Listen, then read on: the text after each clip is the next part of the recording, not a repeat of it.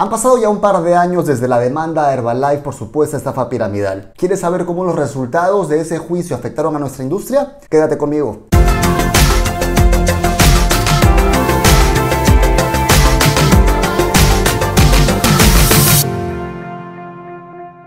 Hola, ¿qué tal mis queridos loquillos y loquillas de Revolución MLM? Los saluda José Miguel. Y si es la primera vez que estás aquí en este canal, te invito a que te suscribas aquí abajo dándole clic al botón de la campanita para que recibas notificaciones cada vez que saquemos un video nuevo. Tenemos videos nuevos sobre redes de mercadeo todos los días martes y jueves. Y si este tema tan controversial te interesa, regálame un like porque entramos en ello ahora mismo. Hace un par de años tuvimos los resultados del juicio Herbalife en el cual Bill Ackman, corredor de bolsa en Estados Unidos demandó a la empresa por supuesta estafa piramidal. Lo interesante es que Bill Ackman tenía una apuesta en contra de las acciones de Herbalife. Se llama apuesta en corto o venta en corto en el mundo de las acciones y quiere decir que si la acción de esa empresa baja, tú ganas dinero. No voy a explicar todo el mecanismo en este momento, pero verifícalo y busca aquí en YouTube venta en corto para que veas a qué me refiero.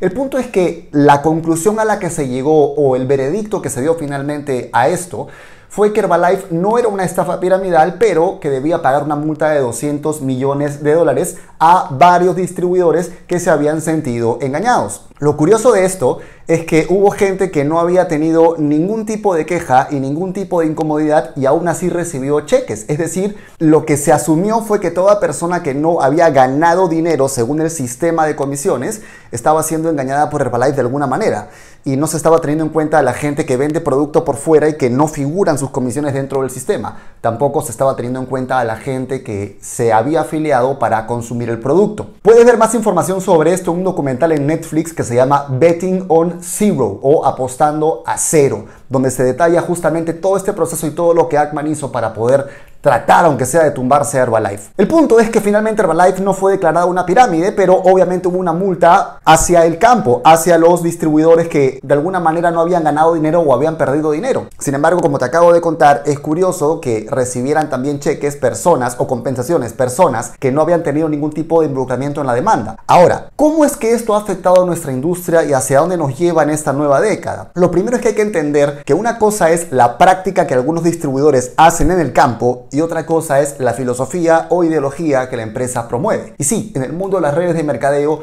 hay mucha gente que sobrevende su oportunidad de negocio y sus productos con tal de reclutar personas. Pero eso no quiere decir que la empresa promueva esa forma de hacer las cosas. Se supone que las empresas de redes de mercadeo serias tienen departamentos que se encargan de penalizar a los distribuidores que hacen el negocio de esa manera. Pero al mismo tiempo hay que estar más preocupados de que efectivamente eso no ocurra. Entonces podría decirse que por el trabajo exagerado de algunos distribuidores, la empresa tuvo que pagar esta penalidad. Pero las cosas han cambiado ahora. ¿Por qué? Porque ya hay antecedentes de juicio en los cuales se ha penalizado al distribuidor por ser parte de la estructura. Sí, hoy en día ya hay empresas donde se ha perseguido a distribuidores por prometer, por exagerar y por participar de claramente estafas piramidales. Entonces, me parece súper interesante esto porque se trata de empezar a asumir responsabilidad nosotros. Se trata de empezar a entender que no basta con decir, no, es que yo soy parte de tal empresa, sino que tú eres realmente quien decide cómo hace su negocio. Entonces, esto lo que nos lleva a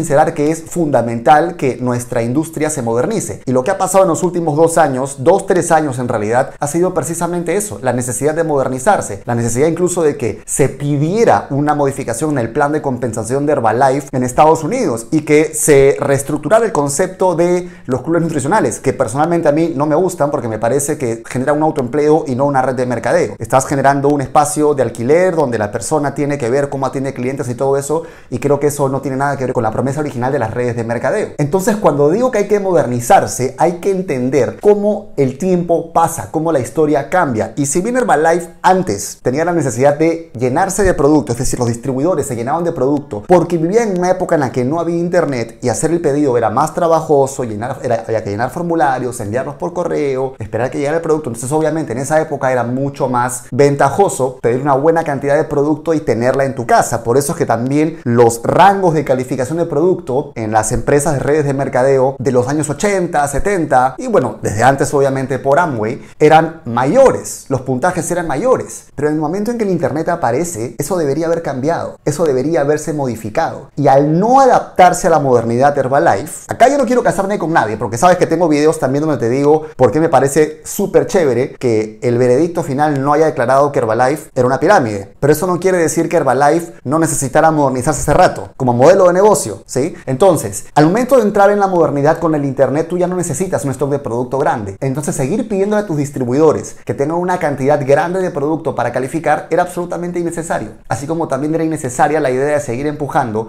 los clubes nutricionales, que eran básicamente una creación en México, o que comenzó en México con Salazar, que fue un distribuidor bastante importante por allá. Necesitábamos que algo pasara para realmente entrar en esta modernidad. Y es que hay que entender que hoy ya no es necesario tener ese stock en tu casa. Hoy en día hay que cuidarnos de prácticas que nos puedan hacer parecer un sistema piramidal. Y aquí hay dos extremos de los que hay que cuidarnos en nuestra industria. Por un lado, el tipo de negocio que se basa en el líder carismático que vende desarrollo personal a cambio de que su gente solamente reconsuma un producto, pero que finalmente ese producto no se vende a nadie. Y el tipo de negocio que se basa en llenarse de producto para calificar a rangos, pero que tampoco ese producto tiene salida a nadie. Viene a ser lo mismo. En este caso, hay menos necesidad de acumulación de producto porque son redes más modernas, pero no estás distribuyendo el producto a nadie. Y en el segundo caso, si estás empujando a que tu gente se llene de producto para cumplir con cuotas, tampoco estás distribuyendo el producto a nadie. Hay que recobrar la esencia de que somos un canal de distribución.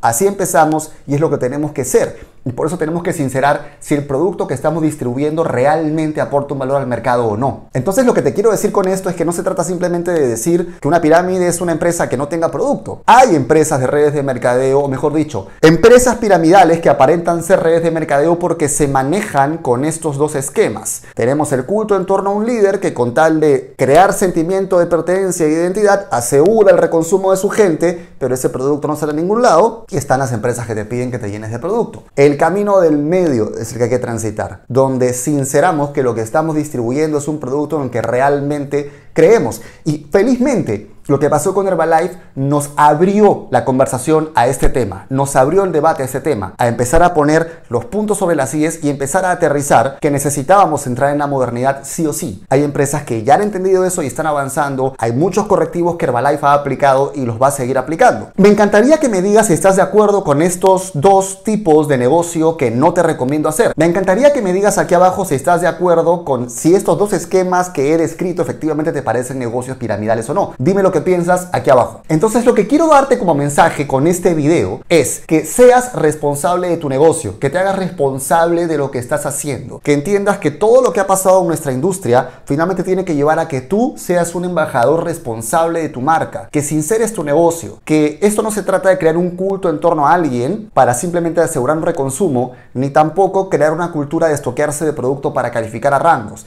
Esto no se trata de tirarse a la piscina como si fuera una religión y lo he dicho muchas veces, sobre todo en videos como este. Entonces tenlo claro, no, no fue declarada estafa piramidal. Sí, Bill Ackman era un tipo que tenía un interés creado en que la acción de Herbalife bajara. Mientras más bajara, él ganaba más dinero. No me estoy inventando eso, nuevamente busca en YouTube el término venta en corto. Es cuando tú ganas dinero si la acción a la que le apuestas está bajando. Y sí, hay consecuencias hoy en día para los distribuidores. Por eso el llamado que te quiero hacer a ti con este video es primero que hagas este negocio o tu negocio con absoluta responsabilidad y con absoluta transparencia. Lo segundo, obviamente, es que compartas este video con toda la gente a la que le pueda servir, gente de tu equipo o incluso prospectos que no tenían idea de qué es lo que había pasado con Herbalife y tal vez les habías presentado tu negocio de redes de mercadeo y te preguntaron por este tema. Y no, no trabajo para Herbalife, nunca he trabajado para Herbalife y no me pagan por hacer este video sobre Herbalife, que también es el comentario que a veces mucha gente que no tiene un argumento concreto comenta aquí abajo, sobre todo en videos un poco más antiguos que hice sobre Herbalife, como